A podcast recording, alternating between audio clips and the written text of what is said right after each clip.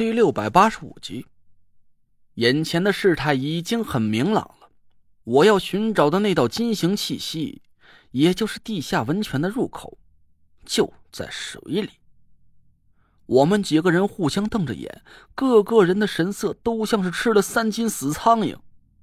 想要进入地下温泉，就只有一条路可走，那就是从这个飘满了噬阳蚂蟥尸体的水潭里潜下去，寻找地下温泉的入口。可这这这这这这也太他妈恶心了！但凡是游过泳的听众都清楚。在没有专业潜水设备的前提下，想要潜入水下不吞几口水是不可能的事儿。可这水潭里的水要是喝下去，他奶奶的，肚子里不会长出小蚂蟥吧？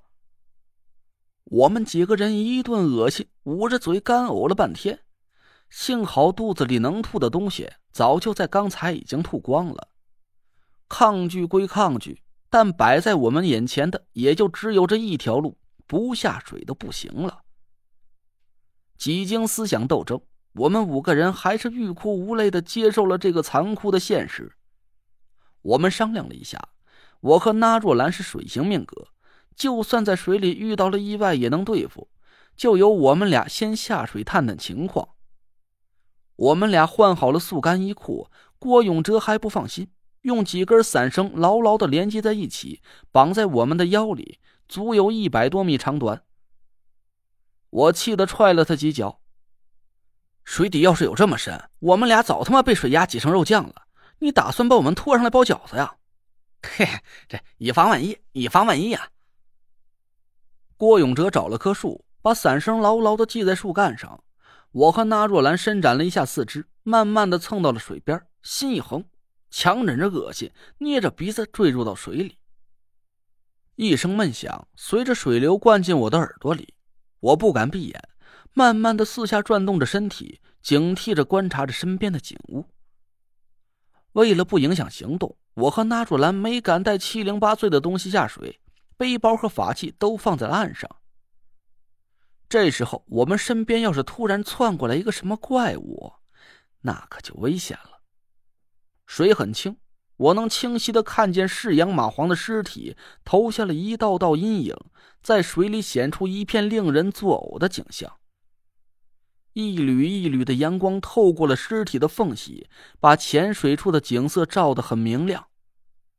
没有鱼虾，没有水草，甚至连细微的漂浮物都没有一丁点儿。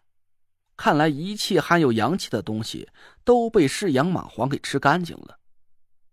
寒冷的阴气瞬间就把我包围了起来，一股寒入骨髓的阴冷，一个劲儿的往我骨头缝里钻。我暗暗后悔，入口还不知道有多久才能找到。下水之前应该问田慧文要三阳符燃烧喝下去去寒的，不然我身体里这点阳气也支撑不了多久。我刚要浮回水面上，突然我丹田里微微一动。纯黑色的凤鸟似乎是昂起头欢叫了一声，它飞舞的速度明显快了起来，张开嘴巴，大口大口吞噬着寒冷的阴气，身体随着阴气的大量涌入，快速的膨胀了起来。我愣了一下，但还没等我反应过来，几乎是与此同时，一直隐藏在我丹田里那股纯黑色的法力也突然有了动静。就像是平静的海面上猛地卷过一道强劲的飓风，海浪顿时就随着风力翻涌了起来。我一下子就叫起苦来，在我的记忆里，每次我无意间触发了这股神秘的法力，结果似乎都不太温柔，要么是灭世洪水铺天而来，要么就是我突然陷入了一片无边的黑暗里。上次在玄武冢里。这股法力突然失控，我差一点就无法控制自己的身体，竟然想帮着那条黑色的恶龙对女娲娘娘去下毒手。现在我身处的环境本来就很恶劣，一旦这股法力突然暴走，我就算是不被法力反噬致死，也会让水给呛死。我赶紧滑动了几下手脚，想要浮回水面，回到田慧文身边。好像也只有黄佩里那道温暖的气息可以压制住黑色法力的暴力。虽然我不知道田慧文丹田里的黄鸟转凤会不会让黄鸟的气息失效，但总比待在水下等死要好得多吧。可下一秒钟，我身体里突然发生的变化却让我打消了这个念头。一道汹涌的水行之气从我丹田里猛然泛起，紧接着我就感觉身体一轻，似乎是我的血肉和灵魂突然间就和身边的水融为了一体。我愣了一下，那股神秘的法力不但没有失控，反而给我带来一种奇妙的感受。让我在一瞬间就放弃了想要回到岸上的想法。我记得以前读书的时候学过一句古文：“子非鱼，焉知鱼之乐？”但在这一刻，我却真真实实的感觉自己变成了一条鱼，身边的水就是我一刻也不能缺少的幸福来源。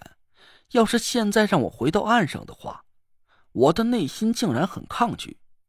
我实在是舍不得这种如鱼得水的舒适感。